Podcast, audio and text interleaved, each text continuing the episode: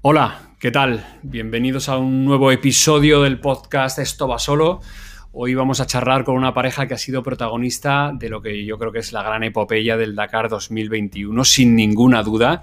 Una historia de tenacidad, de dolor, de fortaleza mental, de determinación, también una historia de amor.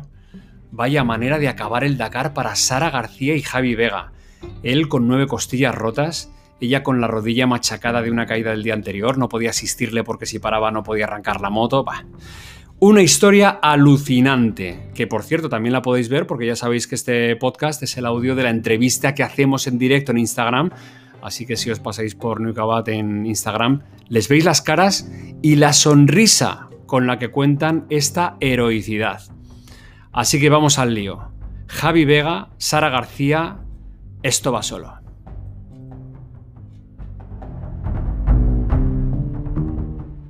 Cientos de veces me han preguntado qué significa para mí el Dakar. Y creo que estos días he encontrado la respuesta perfecta. No es una lucha contra los otros competidores, ni siquiera contra el crono. Es una lucha contra ti mismo, contra tu miedo y tu dolor.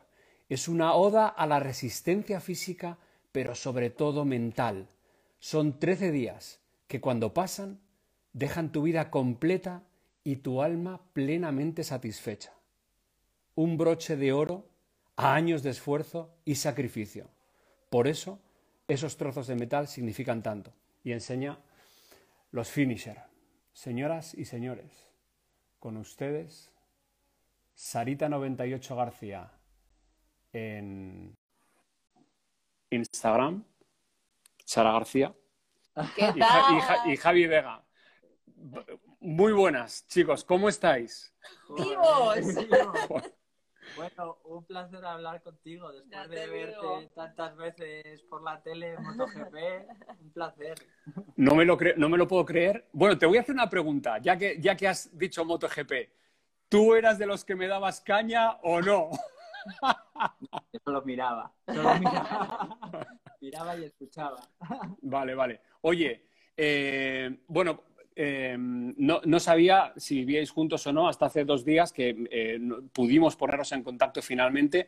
Me quedé absolutamente petrificado cuando leí en, eh, lo que te había pasado a ti, Javi, pero es que luego vi la foto de la rodilla de Sara y, lo que es increíble, o sea, es que es, y esta mañana, os, digo otra cosa, esta mañana he estado leyendo bien vuestros textos, preparando un poco esta charla y me, y me he echado a llorar, macho. O sea, el texto que escribe Sara en, la, en Instagram cuando está haciendo, cuando está en el podio de finisher y, te, y, dice qué ambivalente es, esto que estoy de finisher pero Javi no está aquí, aunque ha acabado el Dakar, ese texto, macho, eh, a mediodía se me han saltado las lágrimas.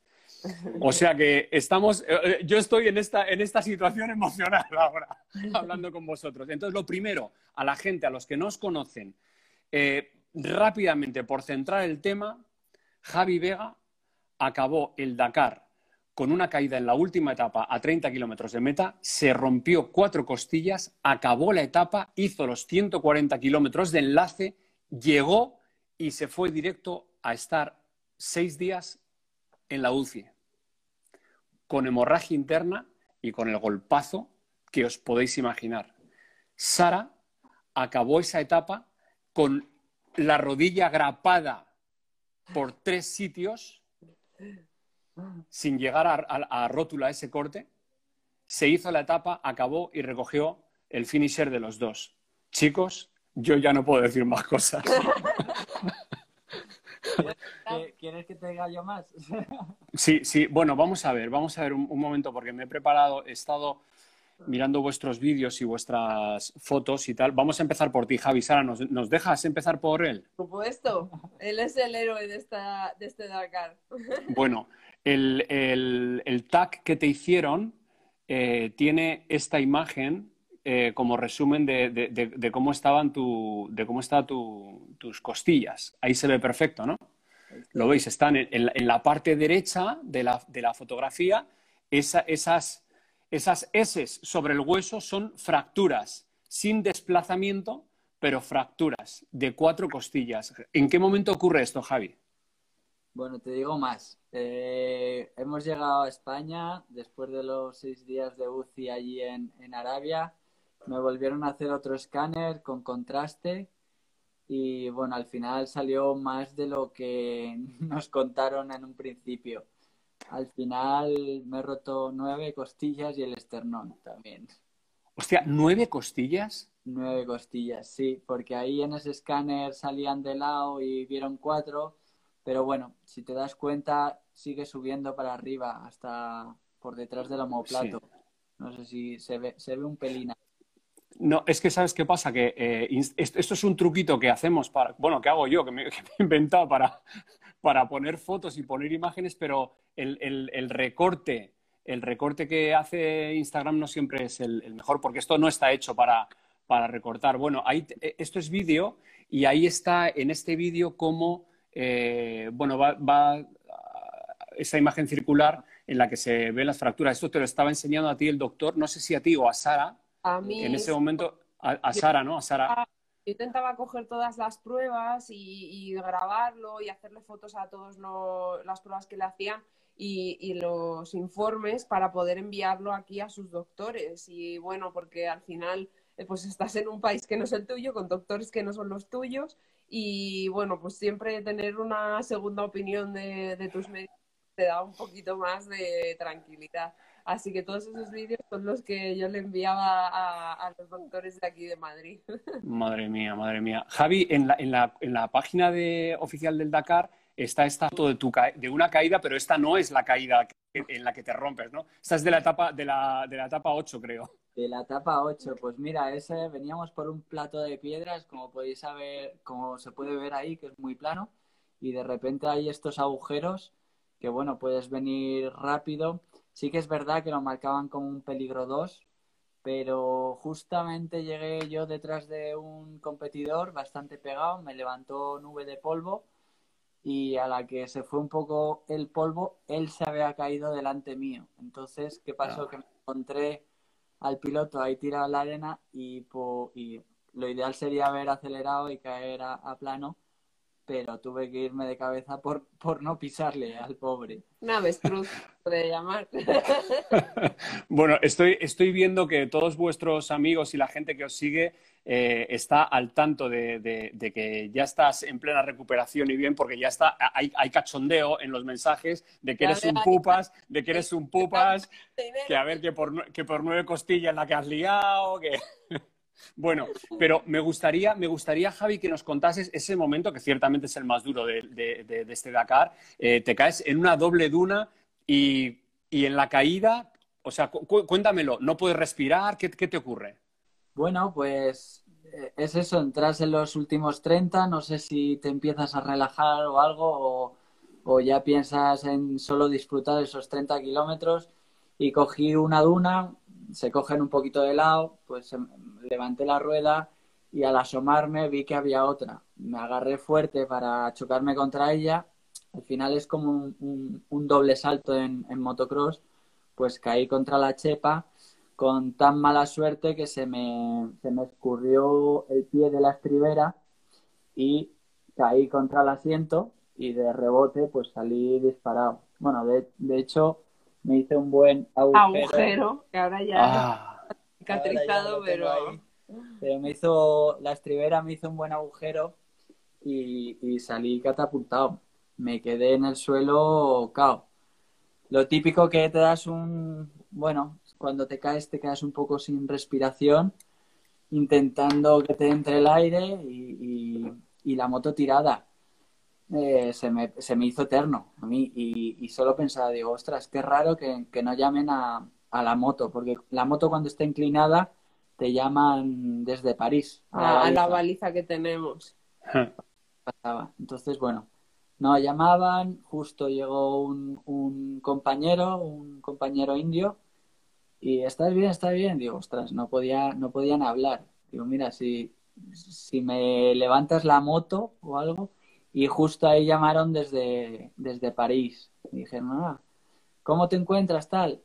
¿Ha pasado algo? Y yo, no, no, que estoy, estoy reparando aquí. Y claro, cuando dices estás reparando, te dicen, vale, ¿y cuánto tiempo necesitas para la avería? Y yo, 10 minutos. Pero vamos, intentando. ¿Sabes qué pasa? Que hemos tenido muchas situaciones que, que la verdad la organización lo hace muy bien y se cura en salud. Se te pone el helicóptero encima y es como los buitres. Si te ven tirado, te pasa algo, te suben al helicóptero y se acaba y el juego. estás fuera de carrera. Entonces, bueno, al final lo que hizo Javi fue como enmascarar todo un poco para poder seguir esos 30 kilómetros. O sea, tuviste que levantar la moto. No, no, no, no. La, la levantó mi, el compañero, el indio. Vale, Y- pero, pero en, en el momento de la llamada tú tenías que tenías la moto tirada, tenías, ten- tenías el, el golpazo con las costillas rotas y estabas disimulando. Bueno, me- podía medio intentar hablar. Justo se me había pasado el... el... Y dije, "Ah, estoy reparando. Madre mía. Entonces levantas la moto porque es que luego te van ocurriendo más cosas. Eh, pasas las dunas y dices, bueno, hay un kilómetro y medio de dunas, pero ¿qué te encuentras después de las dunas? Bueno, eh, al, al final estuve ese kilómetro y medio de dunas, fue lo, lo- lo peor, casi agonizando. Y, o sea, según me monto en la moto, pues la siguiente duna me quedo atrapado. Eh, llega otro piloto, digo, por favor, digo, me he caído, no puedo ni moverla. Y me la, me la mueve de la duna, me la saca que está enterrada. Y ahí me quedo descansando, aparecen unos niños de la zona diciendo si querían agua, que si quería agua y tal. Y digo, no, no, digo, estoy- Quiero una vida nueva. Claro, me habían, al final la respiración era de, de que no me Joder. daba mucho aire y, y la verdad que los niños esos avisaron a la organización que estaban fuera de las dunas, sale el helicóptero y vino uno de la organización eh, expresamente. ¿Y, tuve- y- y qué pasó? Porque él te vería mal, él te vería mal. Bueno, igual, intentar disimular todo lo que pudiera, pero la verdad que tuve un poco de trifulca. Y al final le dije, o sea, me puse serio, dije, mira, lo siento, tío, digo, llevo siete- 7.000 kilómetros encima, digo, me quedan 30, acabo de pasar el rockbook, solo me queda un kilómetro y medio de dunas y luego es pista. Y me dice, pero si no te puedes ni mover, levanta el brazo. Yo el brazo, el brazo derecho, ahora ya lo puedo mover, pero en, en la moto pues me cogía con la otra mano y me lo tenía que poner encima del acelerador. O sea, me, me costaba. Y me decía, si es que si, si no te montas el helicóptero ahora, en, en 10 metros te, te voy a volver a buscar. Y bueno, así- ah, eh, estuve un rato con él, para aquí y para allá, me tenía ya para que no me moviera. Y, y- y luego le dije, digo, tío, mm, por favor, déjame seguir, que tengo que terminar. Y te nada, al dijeron, final- es verdad que es verdad que te dijeron bajo si sigues es bajo tu responsabilidad. Sí, o sea, al final pues insistí mucho y me dijo, mira, es tu responsabilidad, si en 10 metros sigues igual, te vas a bajar y te vienes conmigo. ¿Qué pasa? Que, que, que Perdona, es que perdona, es que hay un mensaje que dice, tenías que haberle dicho manejo con los huevos. más, más o menos es lo que pensé, digo, a ver, tengo rota esta zona. Eh, mi equilibrio había perdido un poco de- el, el core, ¿no? De mantenerme de abdominales, pero lo que es muñeca y todo eso lo tenía bien. Y para salir de dunas, pues tenía que darle a- al mango todo lo que pusiera, todo lo que pudiera para, para salir de ahí. Y, y dándole a la muñeca y remando con las piernas, conseguí llegar al, al camino que, que yo creo que era camino. O sea, eso. pero tú imagínate para pensar, tengo la muñeca bien, esto lo puedo hacer, puedo salir de aquí, ¿sabes? O sea, Claro, era- claro. eran unas dunas súper difíciles, para mí las más difíciles que hemos hecho en todo el Dakar. O sea, hacer kilómetro y medio así, eh, vamos, o sea, increíble. Y luego, y luego Javi, la pista que, te, que, que seguía a eso era de, de, de, de- de unos pedrolos tremendos, además. Claro, y según llego a la pista, digo, guau, pues paro aquí, vuelvo a descansar y ya levanto la mirada y una pista con unas roderas de casi hasta la villa, de arena suelta, unas piedras negras como melones y, yo mientras estaba descansando ya me empezaron a adelantar coches, camiones y digo, es que como me meto en la pista, no me puedo salir de la pista para dejarles pasar porque no, claro. es viable. Y a, a, todo esto llegaron eh, dos amiguetes, un español y un portugués y, y, gracias a ellos que me fueron escoltando, se me cayó la moto tres, cuatro veces. Yo miraba la moto en el suelo y digo, es que no me puedo ni agachar yo ni mover, digo, mmm, inviable. Me dieron un par de pastillas para el dolor y digo, ostras, pues creo que es lo que... Yendo de pie, apoyado con una rodilla en el depósito, el peso en el otro lado, bueno, un poco locura, la verdad. Madre mía. Y cuando acaba la etapa, Javi, ¿cuánto era el enlace hasta llegar a, al vivac? Ahí... Claro, yo, yo digo, bueno, son. Espera, espera, perdona, perdona, porque se, está la conexión un poquito, un poquito débil ahora. Pero bueno, a ver si engancha, a ver si engancha. Eh, se fue, se fue la conexión. Bueno, vamos a hacer una cosa. Voy a cortar. Bueno, les voy a sacar y les voy a, les voy a invitar otra vez para ver si podemos hacerlo retomar, retomar el, el, el, la narración de, de, de, lo que nos estaba contando Javi. Eh, a todo esto, las costillas rotas, como nos acaba de contar, que no son cuatro, que son nueve, y, con, un edema, o sea, tenías una hemorragia interna. Eso lo, luego lo sabes a posteriori, pero es verdad que ibas con una hemorragia por dentro, Javi. Sí, el, el chico que, que, iba con nosotros, el portugués, me iba diciendo todo el rato, dice, ¿te sabe la boca sangre? Dice, si te sabe la boca sangre, ahora sí que paramos aquí, llamamos al helicóptero y nos vamos rápido. Y, yo ¿Y tú qué decías? Rato, yo me iba chupando por dentro, me iba chupando toda la saliva, digo, digo, no, no, digo, estoy bien. Digo, pero sí que es verdad que si en, en cualquier momento me hubiera sabido algo, pues, pues parábamos. Todo, cuéntame, cuéntame, cuéntame que nos hemos quedado ahí sin el enlace. Precisamente esto, el enlace, ¿cuánto, ¿cuántos kilómetros fueron? O sea, ¿cuánto tuviste que hacer por carretera después de acabar la etapa? Claro, eh, digamos que fuera pista eran 30 kilómetros lo que quedaban.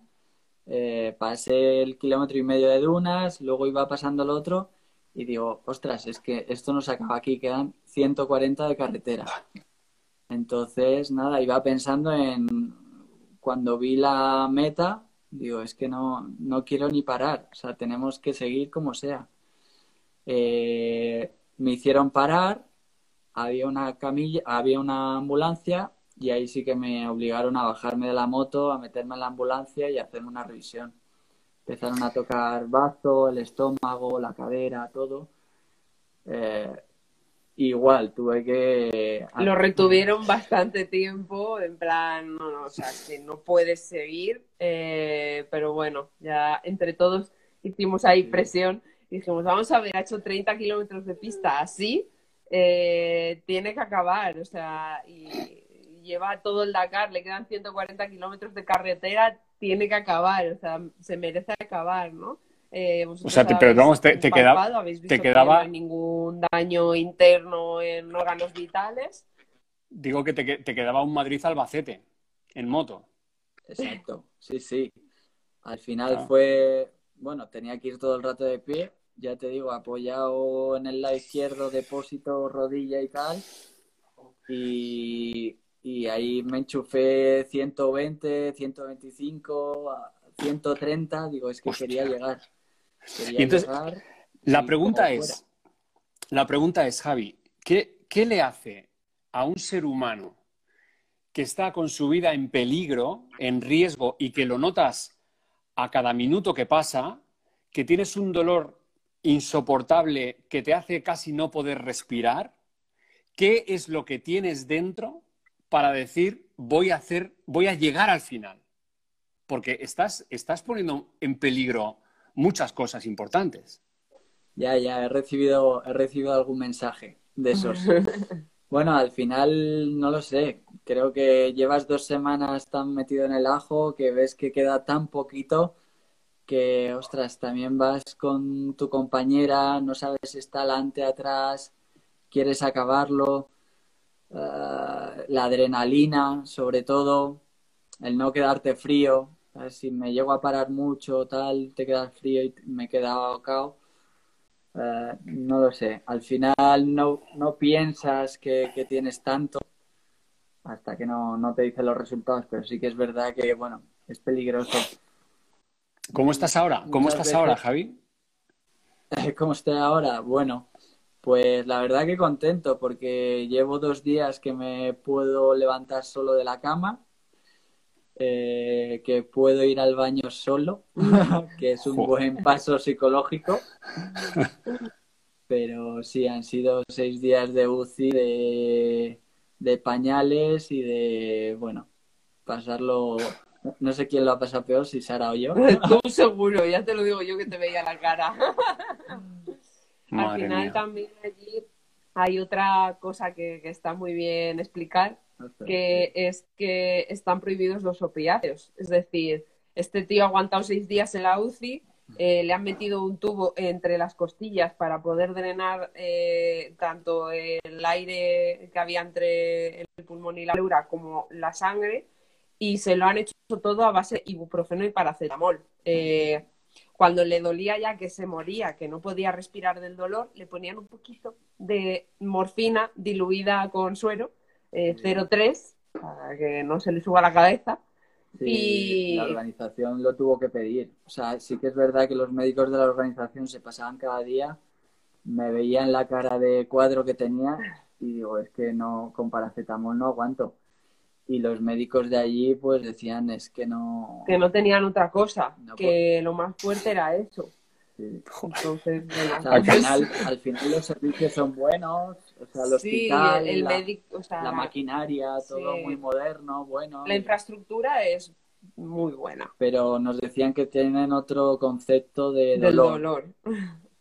Madre mía. Tu chica escribió mi me- el- el- eh, con una foto preciosa además. Mi mejor medalla eres tú. Es imposible describir todo lo que hemos compartido en este Dakar. Quien nunca se ha jugado la vida por pasión jamás podrá comprendernos. Es que quien no está ahí no lo entiende. Eh, por mucho que nosotros expliquemos y tratemos de hacer ver, que creo que lo, lo hacemos ver bien, ¿no? O sea, que, que lo transmitimos de una manera bastante en primera persona. Pero bueno, a nosotros también hemos tenido mucha gente que nos ha explicado, que ha estado allí, nos ha explicado antes de ir nosotros cómo es, ¿no? Cómo funciona el Dakar, eh, las etapas, tal. Hasta que no estás allí y el Dakar te pega el bofetón, no entiendes nada. o sea, al final es, eh, es eso, es que el Dakar te, de verdad te cambia y, y te, te hace ver las cosas de, de otra manera, sobre todo por la dimensión que tiene, ¿no? O sea, la dimensión de cada etapa, la dimensión de cualquier problema que tienes, lo que te, lo que te cuesta solucionarlo, la dimensión de las pocas horas de sueño que, que tienes, ¿no? Al final, bueno, pues es todo. Y Sara, que, eh, te quería preguntar una cosa, ahora, porque vos- Sí, ah, ¿me, me escucháis bien? Sí, ah, Sí. tenemos ahí un... Ah, vale. Eh, mm, bueno, vosotros habéis hecho los tres Dakares, los habéis hecho juntos. Yo recuerdo eh, en, en 19 estar en el informativo y entonces eh, el servicio de comunicación del rally servía como las historias, las otras historias del rally y, Ay, se y- y esa- corta. hay imágenes preciosas de, Yo con las creo que es Ah. Que os estaba contando que en, el, en 2019 eh, yo recuerdo cómo hicisteis el Dakar juntos porque, porque la organización servía imágenes de como las historias paralelas que no, no son las de los que van a, disputando la victoria y, y era, era Javi todo el rato, venga Sara, dale, dale, que por aquí pasamos, no sé cuánto, tal, y era como, como tu consejero, tu guía un poco en, en- en la pista. Ese lo- eh, no lo lograste acabar por avería, ¿no? Por un, problema mecánico. Luego acabasteis el del año pasado, pero este año, ¿dónde estabas? O sea, tú, esa última parte de la etapa, Sara, ¿la hiciste junto a él o tiraste para adelante? Pues yo justo cuando él normalmente va detrás de mí, porque como yo soy la que va más despacio, pues así marco el ritmo, ¿no? Porque él se puede eh, acoplar a mi ritmo, pero yo a su ritmo es imposible seguirlo. Entonces, bueno, él suele ir detrás de mí y justo cuando entramos en ese ERG de dunas, él me pasó por la izquierda. Y digo, bueno, ya quedan 30 kilómetros, digo, el pobre se quiere desfogar, ¿sabes? Y quiere disfrutar estos 30 kilómetros de etapa. Entonces, bueno, por, por la izquierda había muchas pintas de, de peligro que yo no las he visto en ninguna de las etapas, o sea, que dije, bueno, por ahí tiene que haber un Cristo bastante gordo montado. Así que yo me fui como navegando un poco por las lomas de las dunas, por los sitios que a mí me parecían más fáciles, eh, y se me quedó la moto en una de las subidas. Entonces, claro, eh, yo tuve un problema en la etapa anterior, que fue cuando me caí y me abrí la rodilla.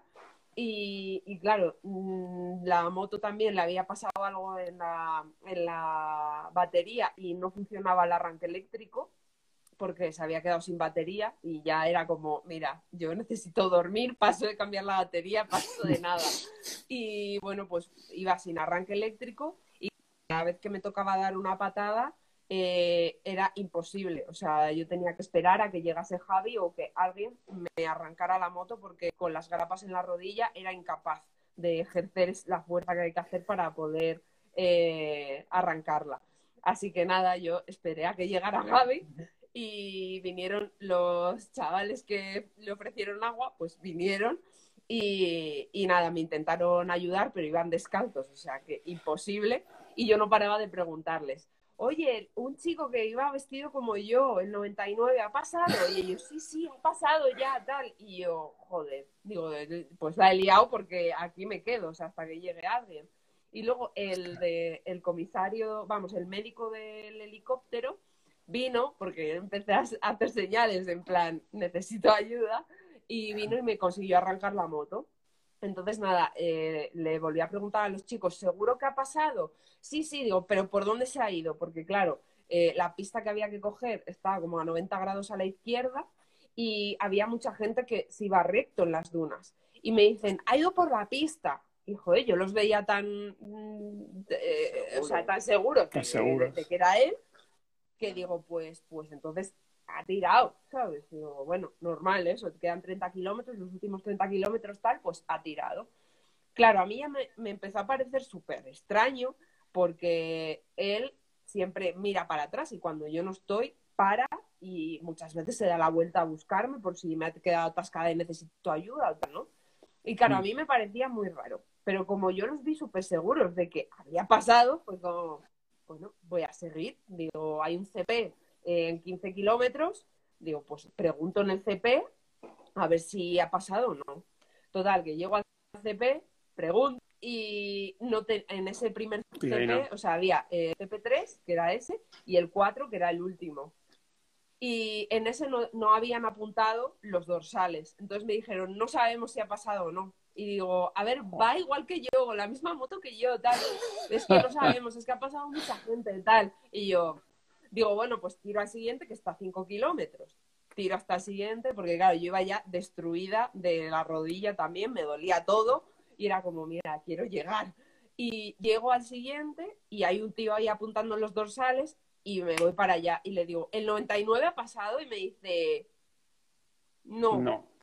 Y yo, no puede ser, digo, entonces, ¿qué hago? O sea, me doy la vuelta y recorro los 20 kilómetros eh, hasta donde yo lo he perdido o tiro, o sea, la meta estaba a 10 kilómetros y en la meta tienen todas las balizas, o sea, tienen el seguimiento a tiempo real, ¿no? Entonces digo, entonces, ¿qué hago? O voy hasta allí y miro a ver qué le ha pasado, porque yo digo, se le ha roto la moto porque eh, le iba fallando el día anterior y, y digo, va, digo, seguro que le ha empezado a fallar la moto y que se ha quedado atascado en las dunas y que no sé qué. Yo ya me empecé a montar mi película y digo, venga, pues voy a tirar los 10 kilómetros y que me digan en la, en la llegada dónde está, ¿sabes? Porque allí, claro, te dicen en qué punto kilométrico está, eh, cuánto le queda, a qué velocidad se mueve, si está parado o no, cuánto tiempo lleva parado. O sea, allí tienen toda la información.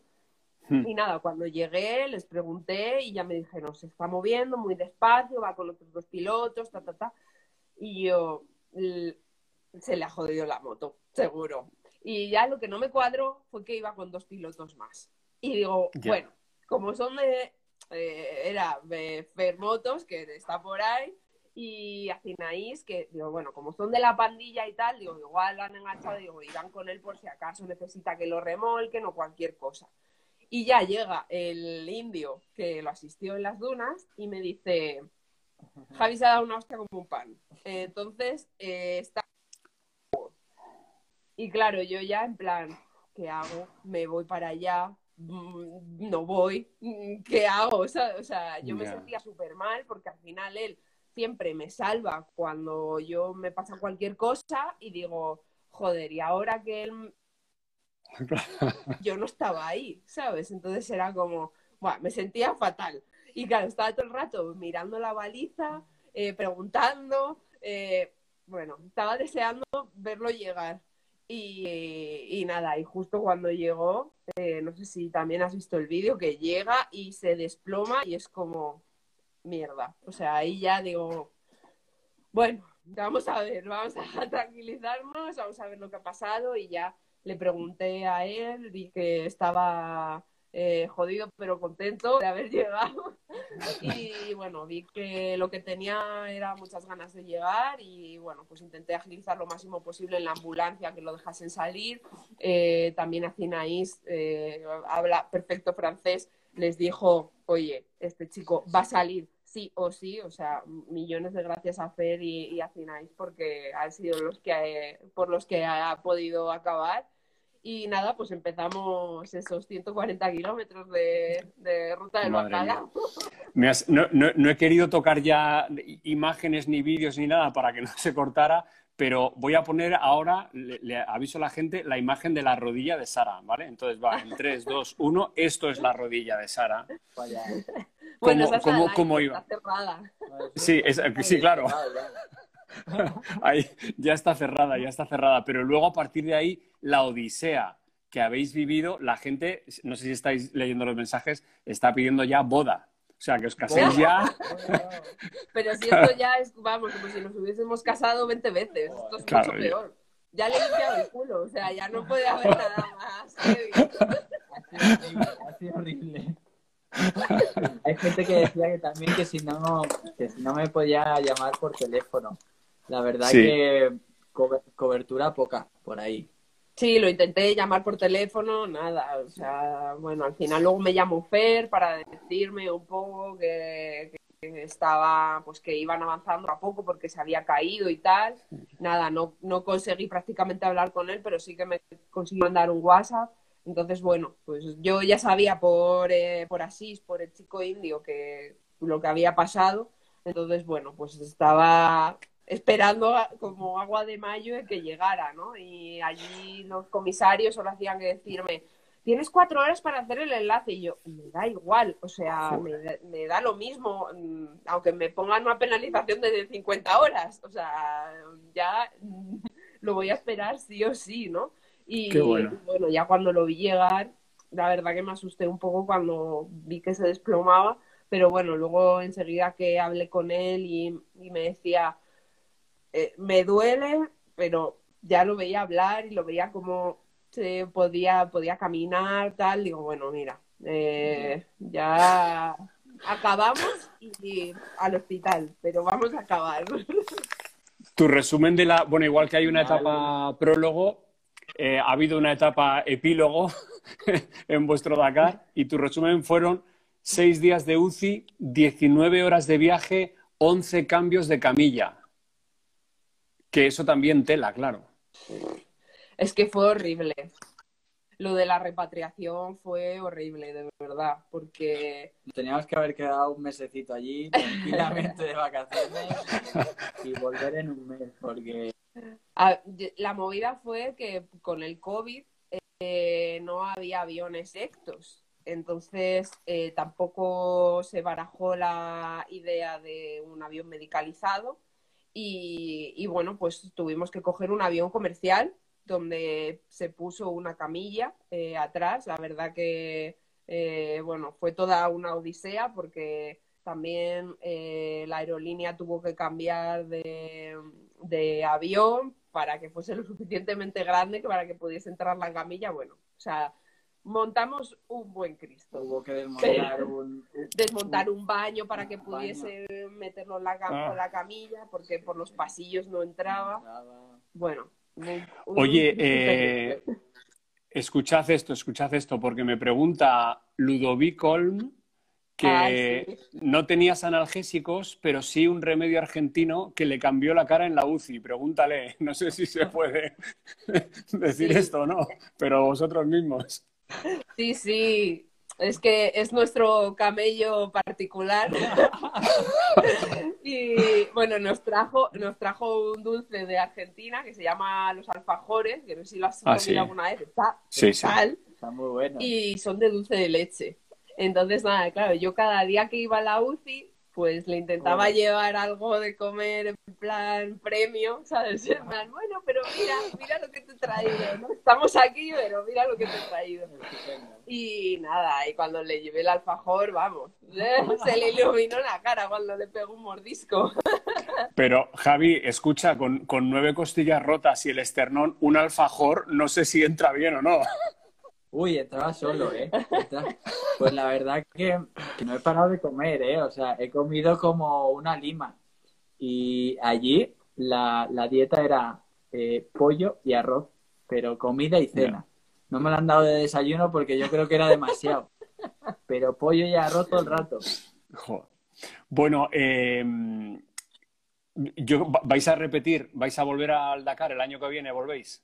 Pues en principio viento en popa toda vela.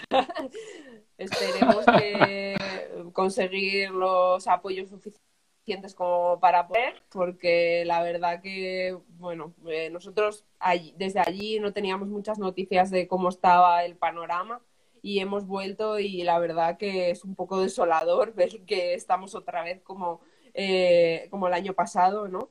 Pero, pero bueno, esperemos que todo el trabajo que hemos hecho sirva de, reconocimiento, ¿no?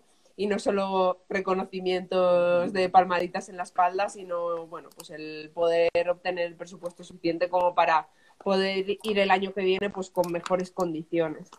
Porque la categoría en la que vais vosotros, que es Originals, eh, vais sin asistencia o digamos con una, una, asistencia mínima común para toda esa categoría. Em, y, con, y con muy poquito más. O sea, sin, eh, por supuesto va a coste vuestro el viaje, los hoteles, eh, las, las, motos.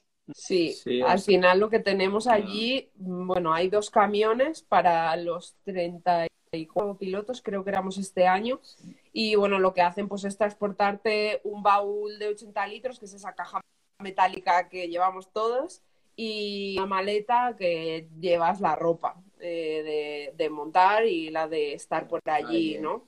Y bueno, neceser, todo lo que necesites, y una, Una tienda de campaña y dos neumáticos. Al final es una logística que te pone la organización y, que te, llevan eso y nada más. Entonces, eso, eso es lo que entra en la inscripción. Luego, aparte, tú te tienes, bueno, aparte, tienes que subir todo eso a Marsella, porque se embarca todo en Marsella eh, tienes que comprar los billetes de avión, tienes que comprar eh, todos los recambios y todas las herramientas que quieras tú llevar. Eh, a ver, el hotel de estar allí, las comidas y todos los días antes que estás allí. O sea, al final, bueno, son muchos gastos. Es deporte del motor, que al final es muy caro. Entonces, a, los patrocinadores que ahora que estarán calentitos, para el año que viene hay que sacarles cuánto, 50 por cabeza. 50 por cabeza seguro. Mínimo. a ver, cuenta también que con estas motos hemos hecho tres Dakares. Es el tercer Dakar de ah. las motos que llevábamos. O sea que ya hay que cambiar de montura también. Eh, hay que invertir un dinero que, bueno, que al final, y es lo que dice Sara, en este tiempo de, pandemia, pues lo primero que se recorta de todo es de marketing. Entonces, bueno, sí que nos gustaría ir, creemos que podemos volver a ir, lo que pasa que, bueno, eh, al final es volver a luchar desde ya para encontrar patrocinadores para el año que viene. Voy a arriesgarme a poner un, vídeo muy cortito, son 20 segundos, lo, vemos, que creo que estaba en tu cuenta, Javi, que es recién llegado si le estás poniendo la última pegatina a la moto, pero eh, hay por medio eh, unas cuantas bolsas que ahora las vamos a ver. Esta es la de Sara, sí, y ahí tenéis como eh, dos, tres mochilas y la moto. ¿Eso es lo que lleváis al Dakar vosotros o hay más? Hay más, ¿no? Hay la caja. La caja. Queda la caja esta que te comentábamos metálica, que es eso, son 80 litros o lo que te, lo que te permite la organización. Y bueno, ahí normalmente lo que llevamos es el recambio. Eh, llevamos como una manta con herramientas, que son las herramientas que más utilizamos porque al final la organización nos deja herramientas. Eh, y también todo el, tema de suplementación, pues barritas, geles, eh, isotónico, eh, todo lo que llevamos para, para, comer durante la etapa, porque al final no comemos, solo, solo desayunamos y cenamos en el campamento, pero el resto del día pues nos alimentamos a base de barritas, geles, algún que otro dátil, etcétera. Ay, este año lo han verificado eso. Eh, ah, sí, han verificado que tuvieses eh, barritas. y geles obligatorios. Sí, sí. Ah, sí, sí, para que no te quedases en una circunstancia ahí de, estar tirado, que tuvieses hidratación y, algo de comida, ¿no? Algo de proteína o lo que sea, ¿no? Eso es. Bueno, bueno.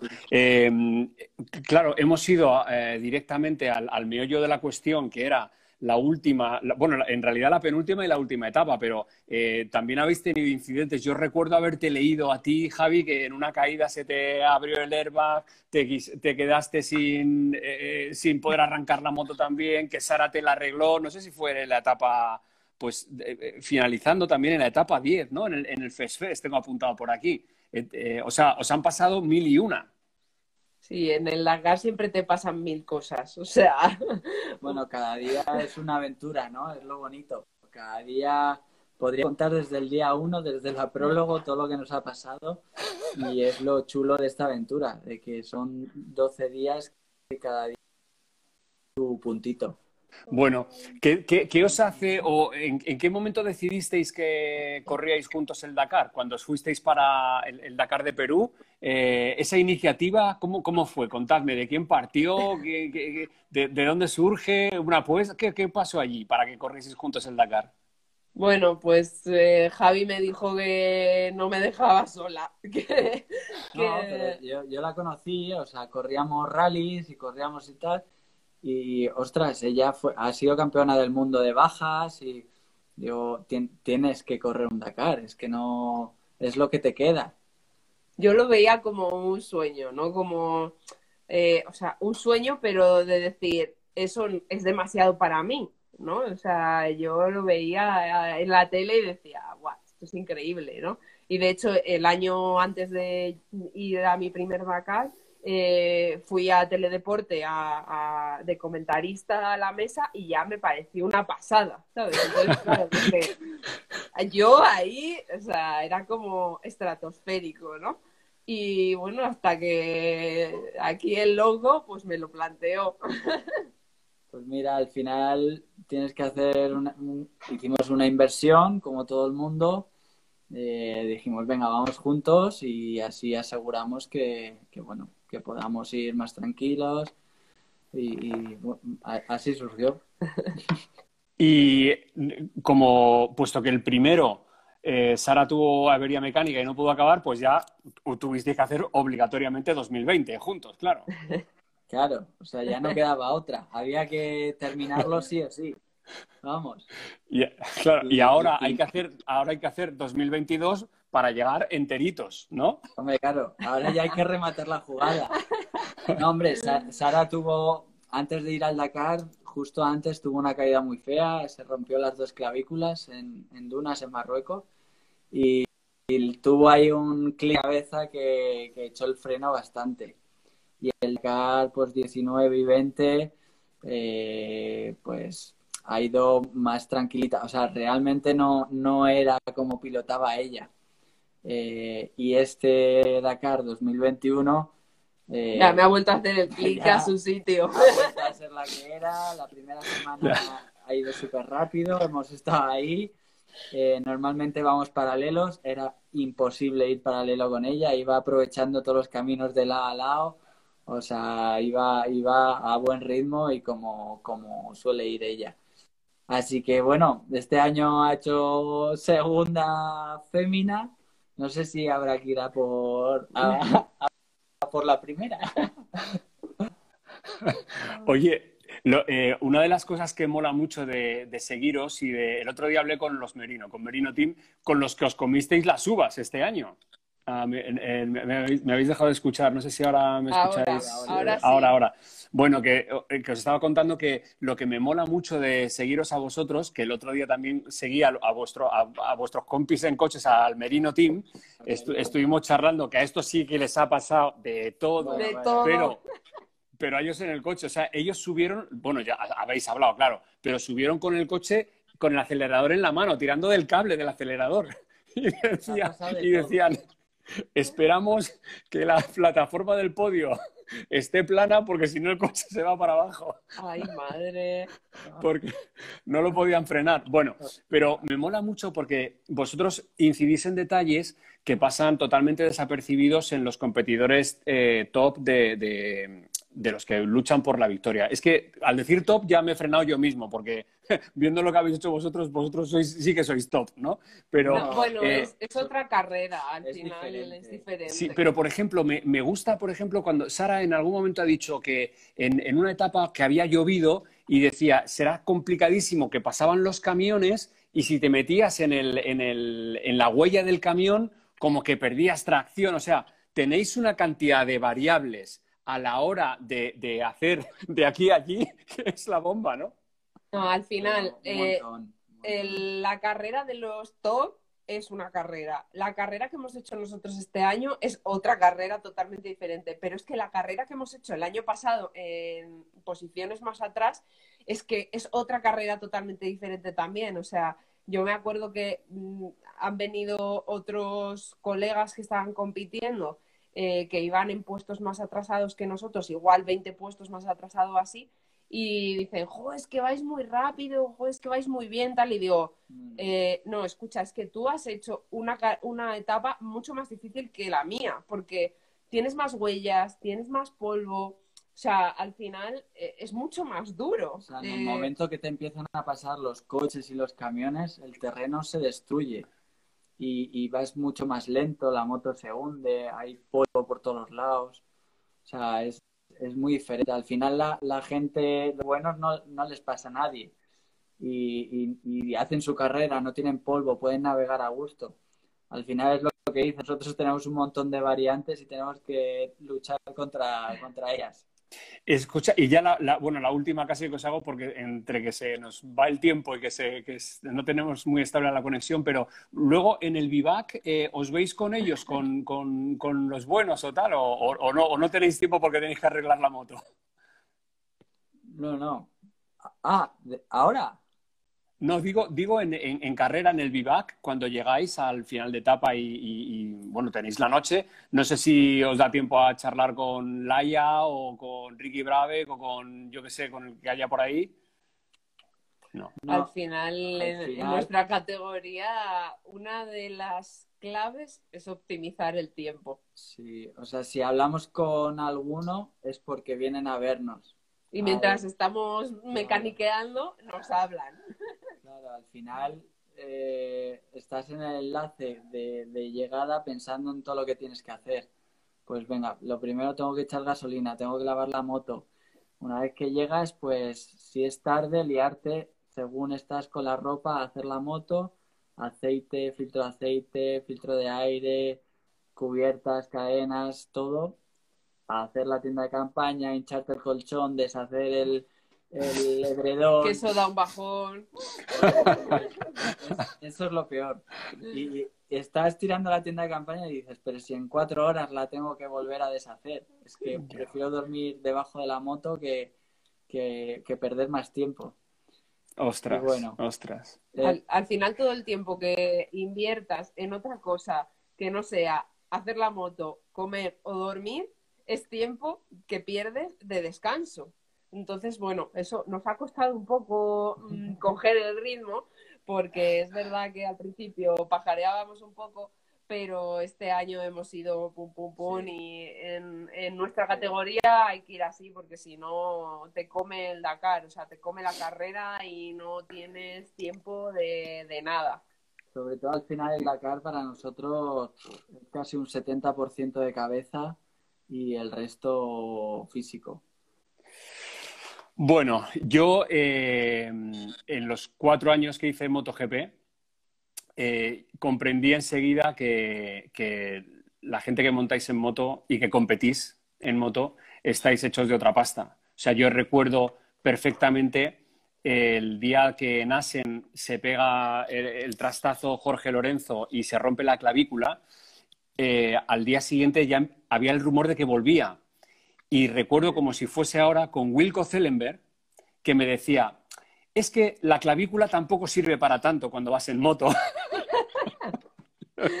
es, eh, o sea, pero al final te tienes que ver ahí, porque eh, sí que dices, es una locura tal, pero te tienes que ver en ese momento con esa adrenalina, con todo el esfuerzo que has hecho para llegar y dices, joder, y ahora esto me va a tirar para atrás. O sea, al final sacas fuerzas de donde sea y dices, venga, pa'lante, ¿no? Y, yo creo que, que eso hasta que no llegas a esa situación, pues lo ves como una locura y ni siquiera te lo planteas. Oye, pues mira, ya la, la, ultimísima que nos la hace Hard Adventure, que dice, si fuisteis las únicas Yamaha en llegar. Pues había, bueno, fuimos nosotros dos y luego había otra Yamaha de. Al final, el equipo Yamaha, pues bueno, por lo que hemos ido viendo nosotros ahora, que estamos volviendo a ver los, los resúmenes, eh, vamos, viéndolos de nuevo, eh, pues han tenido bastantes problemas y, bueno, sí, nosotros al final llevamos una moto que no está apretada para nada, o sea, es un motor de serie completamente y, y bueno, pues no, no la llevamos como ellos, ¿no? No hacemos puntas de 175 kilómetros por hora ni hacemos medias de 110 kilómetros por hora en una etapa. Entonces, bueno, eh, está claro que eso influye en la fiabilidad de una moto, ¿no? Eh, también te digo, eh, ha, habido un montón de, de, cosas ahí arriba de la clasificación, ha ido cayendo gente, mecánicas, o sea, al final yo creo que David Caster ha hecho un muy buen trabajo este año y bueno, y se lo ha puesto difícil tanto a las mecánicas de las motos como a los pilotos, el, bueno, pues tener que buscar la trazada, tener que eh, cambiar mucho de ritmo, eh, tener que navegar. Entonces, bueno, yo creo que, que así un Dakar mola, ¿sabes? Es decir, bueno, pues está a 15 minutos y puede ganar, ¿no? Porque antes era como, uh, está a dos minutos, ya está fuera del podium. Joder, pues es un rollo, ¿no? Al final lo que mola es que etapa a etapa mm, le puedan pasar cosas, sobre todo, pues eso, a los de arriba, que son a los que no les suelen pasar, y que, y que eso vaya variando y que, bueno, pues haya fluctuaciones de 10 minutos y no pase nada, ¿no? Yo recuerdo Dakares de, es que el están los cinco primeros en una hora, ¿sabes? Igual del primero al quinto había una hora y no había nada eh, cerrado, o sea, podía ganar cualquiera, ¿no? Y bueno, pues eso, a mí, para, mí, eso es lo que me gusta, ¿no? del Dakar. Bueno, chicos, ha sido. Es que nos va a cortar Instagram la, la charla, ¿no? Y no quiero que pase, no quiero que pase, porque quiero leer lo último para despedir, que son palabras escritas por, por, por la, escritora que tienes ahí al lado. Me parece increíble lo que hemos construido, sobre todo consiguiéndolo sin cambiar nuestra forma de ser, nuestras metas ni nuestros principios, manteniendo nuestra esencia, esa que muchos me han hecho poner en duda tantas veces. ¿Queréis un consejo? Escuchad más fuerte a vuestro corazón que las palabras que os llegan del exterior. Sed fieles a vosotros mismos y a vuestros sueños. Estad en paz con vuestra alma es la mayor satisfacción que podréis encontrar. Bien, perfecto. No se puede escribir mejor. Eh, Sara y Javi, muchas gracias por esta horita que hemos echado juntos. Os deseo que os recuperéis bien y sobre todo cuanto antes. Y nada, hasta, hasta la próxima. Estamos en contacto, os vigilo de cerca. y cuando menos lo penséis, volvemos, a, volvemos a hacer un, un Instagram. Y, eh, nada, la próxima conexión sea mejor, porque voy, a buscar un un punto de la casa que tenga mejor cobertura. Bueno, al final no ha estado tan mal, al final no ha estado tan mal. Ha- han sido dos momentitos. Un besazo muy fuerte, que vaya todo Ay, bien y hasta, hasta la próxima. Hasta la próxima. Dejo aquí guardado Eso. en IGTV toda esta charla y en las próximas horas la convierto en podcast por si queréis eh, oírla solamente.